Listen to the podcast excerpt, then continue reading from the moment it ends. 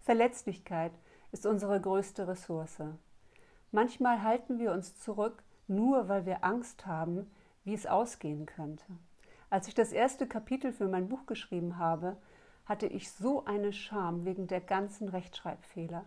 Ich habe es meinem Mann zum Lesen gegeben und ich wäre fast im Boden versunken.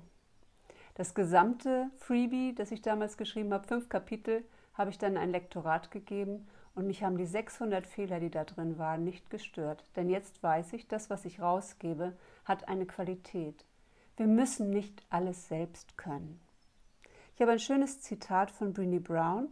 Brené Brown ist Research-Professorin für Verletzlichkeit, Schuld, Scham und Würde an der Universität in Houston und ihr TED Talk wurde über 20 Millionen Mal gesehen. Vulnerability is not winning or losing. It's having the courage to show up and be seen when we have no control over the outcome. Vulnerability is not weakness. It's our greatest measure of courage. Brené Brown aus ihrem Buch Rising Strong. Verletzlichkeit heißt nicht zu gewinnen oder zu verlieren.